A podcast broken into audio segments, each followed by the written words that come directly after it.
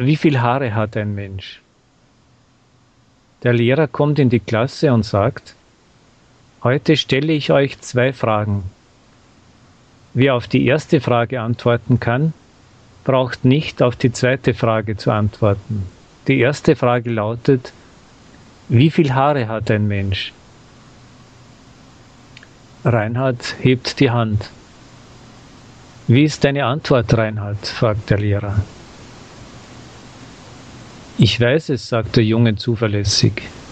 Eine Million zweihunderttausend. Nanu, staunt der Lehrer. So, jetzt sag mal, woher weißt du das? Aber, Herr Lehrer, das ist schon die zweite Frage, antwortet Reinhard. Sie haben doch gesagt, wer auf die erste Frage antwortet, braucht auf die zweite Frage nicht zu antworten.